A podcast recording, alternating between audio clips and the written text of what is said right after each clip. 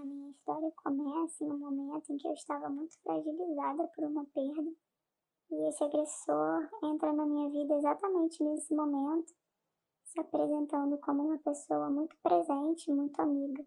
Não demorou muito para que esse comportamento mudasse, e durante alguns anos eu vivi algumas maneiras distintas de violência, como xingamentos, empurrões. Ele pegava meu dinheiro, quebrava coisas minhas, como meu celular, mas eu só me dei conta do perigo que eu estava correndo o dia em que ele chegou na minha casa e tentou arrombar o meu portão. Para que ele não arrombasse, eu abri o portão e permiti que ele entrasse. E ele me perguntou se eu não tinha medo de dormir um dia e acordar sem nenhum dente na minha boca. Como só nesse dia eu me dei conta do perigo que eu estava correndo, em momento algum eu cheguei a abrir algum registro de ocorrência, mas naquele momento eu tive certeza de que eu não podia. Eu não tinha mais condições de continuar naquela relação. E eu pedi ajuda das minhas amigas, e isso foi bastante determinante. E eu acho que relações abusivas trazem muita dor e trazem a ideia falsa de que você é muito importante para aquela pessoa. E quando você descobre que você não é tão importante para aquela pessoa e que aquela pessoa pode colocar a sua vida em risco, você perde o chão.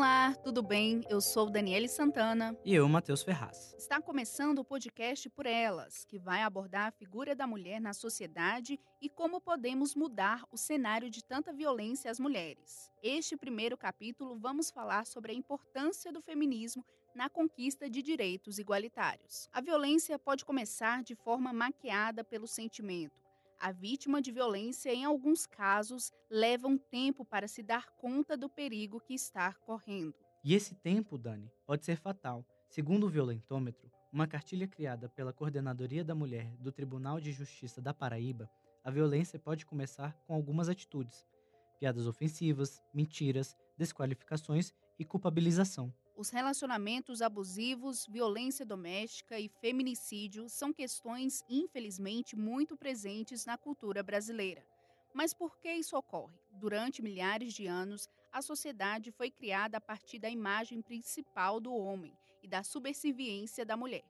Durante anos, as mulheres não podiam estudar, trabalhar, receber por trabalhar, pois todo o dinheiro ia para o que seria, abre aspas, o homem da casa Fecha aspas. O relato que você ouviu no início do podcast é de uma vítima de relacionamento abusivo. Assim como a moça que não vamos identificar o nome, muitas acabam sendo cercadas por homens abusivos que acreditam que são donos de suas companheiras. O sentimento de posse é algo que tem que ser combatido. Relacionamentos são feitos para serem recíprocos e saudáveis. Medo não é o caminho. Voltando a falar sobre o feminismo, Matheus. Então, Dani, apenas no século XVIII que as coisas começaram a mudar, em passos curtos, e as mulheres foram conquistando direitos por meio de muita luta. A Revolução Francesa foi um dos marcos iniciais em prol da igualdade de direito das mulheres, e logo depois o movimento sufragista, com direito ao voto, e outras conquistas. O fato agora das mulheres terem acesso à educação, votar, trabalhar e serem livres não desconsidera anos de opressão no qual sofreram e as consequências deste histórico. E para falar sobre a importância do feminismo, convidamos Giovanna Perlin, mestra em psicologia, especialista em ciência política, que atua no campo da docência e da pesquisa sobre gênero há mais de 20 anos.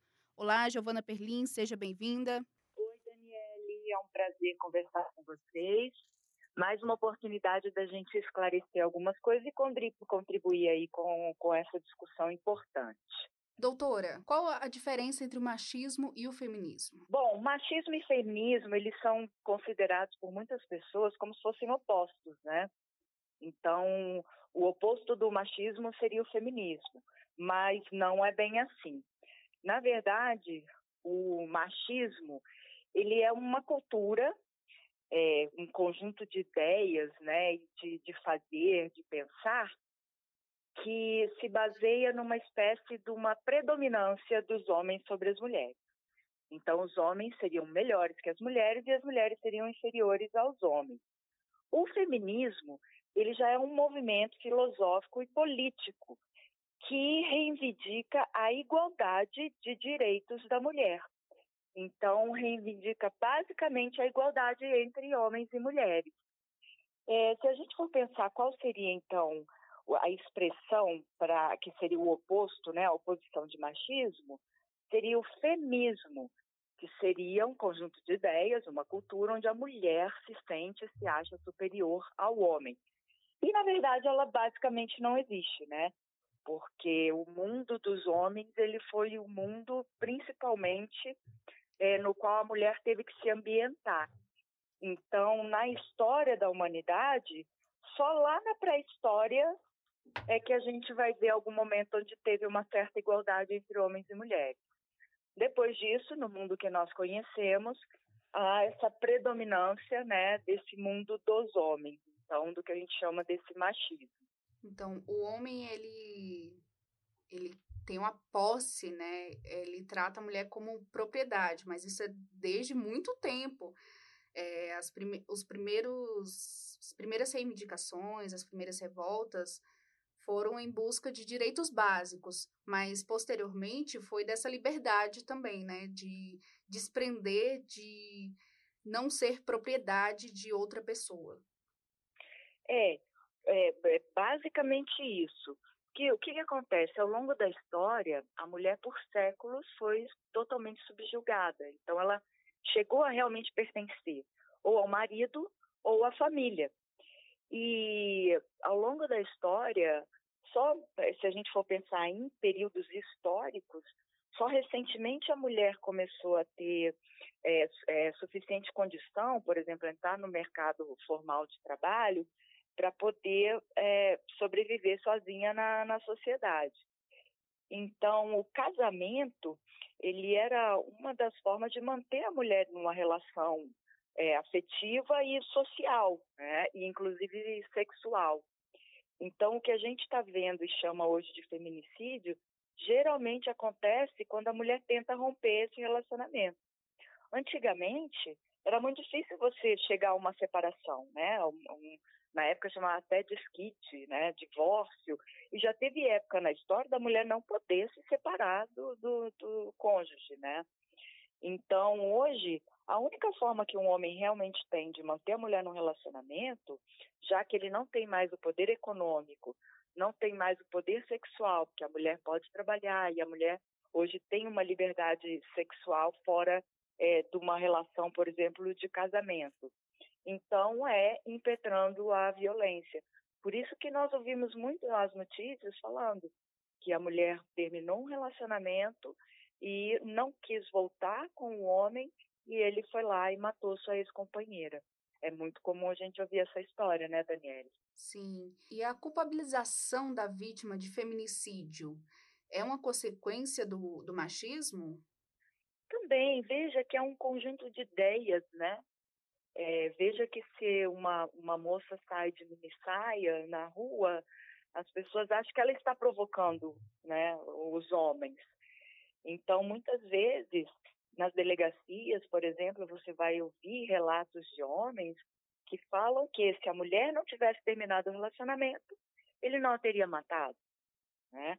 Ou se ela não tivesse provocado é, é, o, é, esse homem, conhecendo outros homens, ele não a teria matado. Então, a base do, do pensamento machista e que eu vou te falar, Daniele, é, quando a gente fala pensamento machista, parece que a gente está colocando como se fosse um pensamento de alguns homens, né? Mas, na verdade, é a base de pensamento da sociedade, que é pautada num mundo que foi construído, um mundo social, construído pelos homens para ser ocupado pelos homens. Então, as mulheres, elas entram aí quase como que um, um ser estranho, né? Invadindo um mundo, entrando num mundo que não foi feito para elas, que não era para elas entrarem. Então, quase que num movimento sistêmico, né, é, elas encontram barreiras para é, é, ter um espaço social igualitário. Então, é, é um conjunto de fazeres, de ideias, de culturas que já tomam a mulher como um ser inferior, né? E um ser que de alguma forma deve ao homem, né? E que tem inclusive espaços sociais bem delimitados na sociedade. É, a pergunta que eu vou fazer em questionamento à senhora agora é como inserir a figura do homem em diálogo sobre a proteção da mulher e se essa questão ela é necessária. Oi, Matheus, prazer falar com você também. É, a gente muitas vezes é, coloca que seria extremamente importante que nós trouxéssemos os homens para o debate da questão da violência. Então, a participação do homem ela é imprescindível, tanto para o homem multiplicar com os outros homens, né? Uma outra cultura de não violência, de não se entender superior à mulher, como para os homens agressores começarem a participar de grupos que já existem, grupos de homens para é, que são é, faz parte, inclusive, da pena deles, que eles participem desses grupos de discussão de homens que são é, infratores, que são violentos. Tem, inclusive, tem no Ministério Público tem um grupo é, que, que faz esse atendimento acompanhado por psicólogos é, e assistentes sociais para que os homens conversem sobre essa violência. Porque, como eu falei, a cultura, ela, a cultura é extremamente forte, né? Uma cultura, para você mudar uma cultura, demora muito tempo. Então, trazer essa discussão também, não como uma discussão feminina, como uma discussão no âmbito do feminismo, mas trazer como uma discussão no âmbito da nossa cultura é uma coisa importante. Né? Os homens têm que participar. É interessante porque esses homens que muitas vezes são violentos com as suas companheiras, é, eles não são violentos com sua mãe. Né? E se você vai perguntar Sim, se ele se ele bateria na sua própria mãe, ele fala, não, de jeito nenhum. Então, muitas vezes ele acha que é uma coisa de outro, um outro assunto completamente diferente, de outra natureza. Então, levantar essa discussão, conversar sobre equidade, sobre igualdade, né? É, é, principalmente nas culturas, nos ambientes mais tradicionais e mais conservadores, onde se acredita que a mulher realmente continua sendo uma propriedade masculina, ou que ela tem limitações da sua natureza que a fazem é, mais frágil e por aí mais incapaz e por aí vai. Então, chamar esses homens para conversar, para conhecer, para mudar o seu comportamento, compreendendo por que ele se comporta de tal forma, é uma coisa importante. Então, quando nós convidamos os homens para participarem das discussões sobre, da, a respeito das questões de mulheres, é imprescindível, porque nós estamos vivendo nesse, nesse mundo que eles construíram principalmente, né? Então, agora, por que não, juntos, homens e mulheres, a gente consiga construir, então, alternativas e outros mundos viáveis, mais saudáveis, mais seguros e mais igualitários. Então, a participação do homem é fundamental. Então, é isso. Obrigado, doutora Giovana. Imagina, Matheus. Foi um prazer, Matheus, Daniele. Cerca de 30% da população brasileira diz que a mulher que usa roupas provocantes não pode reclamar se foi estuprada. Os dados divulgados pela Datafolha em pesquisa de 2014, encomendada pelo Fórum Brasileiro de Segurança Pública, evidenciam o machismo enraizado na sociedade e a importância de se debater o feminismo. Infelizmente, existe esse movimento feminista, que não sei o que, muitas mulheres às vezes não são nem mulheres, para falar português claro e que se levantam contra, porque coisas que homem, que eu acabei de responder agora, se eu, eu sou, não sou bonito, sou casado com a minha esposa, mas se eu sair na rua e a mulher falar, oi lindo, gostoso, tem uma conotação. Se eu mexer com você, com falta de respeito, é totalmente diferente a conotação. Entendeu? Então, é por isso que tem que tomar cuidado. E assim, nesse sentido, eles foram corretos por causa disso. Então, às vezes, às vezes pode ser que você beba e não saia para um outro lugar porque se sentiu acuado ou com medo né, de alguma coisa. Tem pessoas que não falam porque sente medo. A minha mãe foi sequestrada, demorou um tempo para ela falar dos sequestradores. Eu sei de tudo isso, mas também tem um lado que eu não posso falar pela justiça e tem um lado que estão me acusando sem antes ter uma sentença final, entendeu? Essa fala foi dita pelo jogador Robinho durante entrevista para o portal de notícias UOL. Robinho foi condenado a nove anos de prisão pela justiça italiana por violência sexual de grupo. O jogador recorre à decisão em liberdade. Ainda bem que existe o feminismo. Vamos entender quais são seus segmentos? Convidamos a jornalista e ativista Kelly Quirino para conversar com a gente sobre o tema. Olá, Kelly Quirino, tudo bem? Seja bem-vinda. Olá, tudo bem? Kelly, demoramos muito tempo para conseguir direitos básicos, né? E leis é, de violência também, é, contra a violência contra a mulher, né? Então, demorou muito tempo até conseguirmos coisas básicas. Sim, demorou muito tempo, né? É, o, tem uma característica que é a questão da sociedade e do Estado. São tempos diferentes. Enquanto a sociedade tem uma dinâmica muito mais ágil, porque são demandas que a gente precisa no dia a dia, é a mobilização da sociedade que uh, começa a reivindicar uh, algumas pautas e aí até essas pautas entrar é, pelo Estado, né, passando às vezes pelo Congresso, Legislativo, aprovação, ser aprovada pelo Executivo para virar uma lei, demora, né? Então, e aí cada país tem o seu processo, né? Por exemplo, se a gente levar em consideração o movimento sufragista que começa no final do, do na segunda metade do século XIX, as mulheres no Brasil começam a ter direito a votar em 1932, eu acho, é quando Getúlio Vargas autoriza que as mulheres votem no Brasil, ou seja, pelo menos aí a gente tem um, um 50, 50, 80 anos aí em relação ao início do, do movimento, né? Uh, se, você, se a gente pensar do marco civil que mudou em 2000, até 2000 as mulheres tinham que se casar e continuar tendo o nome do marido. Uh, se elas se casassem e não fossem virgens, os, os, maridos poderiam puni-las. Então, a gente é, tem, tem um, uma. Realmente, o tempo das nossas necessidades e o tempo da conquista demora, né? E, e ainda assim, ainda que as mulheres tenham conseguido ir para o mercado de trabalho, ainda que a gente é, tenha mais autonomia, a gente ainda tem muitas conquistas, né? A gente tem a dificuldade, por exemplo, mulheres né, é, de baixa renda, em situação de vulnerabilidade social, essa questão do acesso à creche é um problema até hoje, né? Como elas vão trabalhar e deixar as crianças se não tem creche, por exemplo, para todo mundo? A questão da diferença salarial. A gente ainda tem uma grande diferença salarial entre mulheres e homens ainda, porque os homens ocupam cargos de, de liderança, que são é, uma remuneração maior, e as mulheres, às vezes, cargos operacionais com, com remuneração menor. Então, isso dá esse gap, né? É, essa questão, por exemplo, do direito ao aborto é uma polêmica no Brasil até hoje. Então, tem, tem interferência da sociedade, da igreja, né? Então, tem algumas pautas que são que a gente ainda está engatinhando e a questão da violência, né? E aí a gente volta à questão do patriarcado como algo realmente estrutural, que os homens se sentem ainda donos das mulheres e eles têm muita dificuldade de lidar com essa autonomia que as mulheres cada vez mais têm conquistado.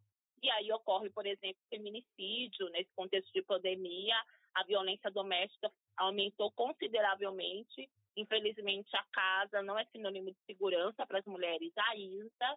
E, infelizmente, a gente tem aí uh, um altos índices, tanto de violência psicológica, de violência física e, infelizmente, de feminicídio. Temos outro ponto também, que é a violência contra as mulheres negras, que o número é bem mais alto do que contra as mulheres brancas. Para entender esse fenômeno né, da violência contra a mulher negra, a questão do sexismo, que é o sexismo, ele surge por conta do patriarcado, né, onde, o homem né, é, se coloca na posição de poder e de, de tomar todas as decisões, tanto no âmbito doméstico, né, como provedor do lar, quanto no, no mercado de trabalho, e a questão do racismo, né? Então, essa mulher é, negra sofre no mínimo duas opressões, o sexismo, uh, o racismo, e se ela é uma mulher em situação de vulnerabilidade social, a questão realmente da pobreza, né? Então, a pobreza, junto com o racismo, junto com o sexismo, coloca essa mulher numa situação muito mais vulnerável, né? vulnerável em relação ao companheiro, às vezes familiares próximos, né, pai, irmãos, uh, a violência do, do, do, Estado também, a violência da própria sociedade, que acaba remunerando menos essa mulher, ver essa mulher em, em trabalhos e não consegue ver essas mulheres em cargos de liderança. Uh, e, e, o Abdias do Nascimento, um, um, teórico muito famoso do brasileiro, uh, ele dizia que a, a, pessoa negra, infelizmente, no Brasil, ela já começa é, é, a morrer quando uma mulher negra engravida, né? porque já é negado a essa mulher negra vários direitos. Ela tem dificuldade de acessar, por exemplo, um posto de saúde, para ela fazer um pré-natal adequado, no momento que ela vai ter o parto. É, há, há, ainda uma, no imaginário que as pessoas negras têm mais força física, então elas aguentam mais dor. Então a mulher negra não recebe anestesia, né, na hora de ter Nossa. essa criança. Isso já, o SUS já até admitiu isso, a gente chama de racismo institucional. Uh, essa criança, por exemplo, cresce às vezes sem ter uma infraestrutura mínima, como eu falei, né? De moradia, de família, de acesso à creche, acesso à escola. Ou seja, vários processos de exclusão que essa mulher negra passa e, e os filhos dela também, que muitas vezes vai combinar com a morte física, né? Que é o assassinato, que é, enfim, várias formas aí de, de que as mulheres, infelizmente, estão submetidas, né? Por conta disso que eu falei, sexismo, racismo e pobreza. Dentro do feminismo, ele tem várias vertentes, né? Não é só, tipo, tem. o feminismo. Tá, tá surgindo agora a questão é, da importância de ser discutido o feminismo negro é, a questão trans. do feminismo trans, como é que se, como é que faz a abordagem com o feminismo trans? Tudo está um processo de aprendizagem para a gente também, é, que que já que já mostra assim, dentro do feminismo já tem várias vertentes e a gente precisa saber lidar com essas vertentes. E a gente precisa saber ter o um mínimo de empatia com, com sei lá, é, é, eu, eu, lembro, por exemplo, de eu, de eu correndo para uma, uma parada de ônibus porque tava de madrugada, assim, e uma mulher tava sozinha na parada de ônibus, e um carro, eu vi o momento que o carro parou e começou a assediar ela. Ah, e aí eu, sim, eu saí, eu muito. saí, eu apressei o passo, é, a, abaixei um pouco e falei com o cara, e você já pode ir embora, né? Aí ele, não, pô, tô conversando com ela e tal. Não, você não tá conversando, não. Pode ir embora. Aí o cara vazou. Só precisa... Aí depois ela me agradeceu, ah, obrigado e tal. Não, é o mínimo. As pessoas têm que ter esse mínimo de fazer, quando, quando tiver acontecendo algo, de não falar, ah, não é comigo. Mas de ter empatia com o outro. Poxa, eu gostaria de que isso fosse feito comigo. Eu gostaria que minha prima passasse por isso. Eu gostaria que minha mãe passasse por isso. Eu não gostaria. A eu mulher, é ela pensa duas vezes antes de sair de casa, né? seja para qualquer lugar que ela vai, ela pensa duas vezes antes de sair. Então, eu entendo que você coloca, sabe, essa questão de empatia, mas como eu te falei, é mais fácil, pensando assim, de forma individual, a pessoa tem empatia se ela é de um grupo historicamente excluído. Se ela não é, essa, essa empatia não é de forma assim natural. Natural, né? né? Então, assim, ah, eu sou mulher, então eu com certeza vou ter empatia por outra mulher e vou tentar ajudá-la no que eu puder, porque eu posso passar por aquela situação. Ah, uhum. eu sou gay, sou lésbica, Verdade. eu vou ter esse cuidado. Ah, eu sou uma pessoa com deficiência.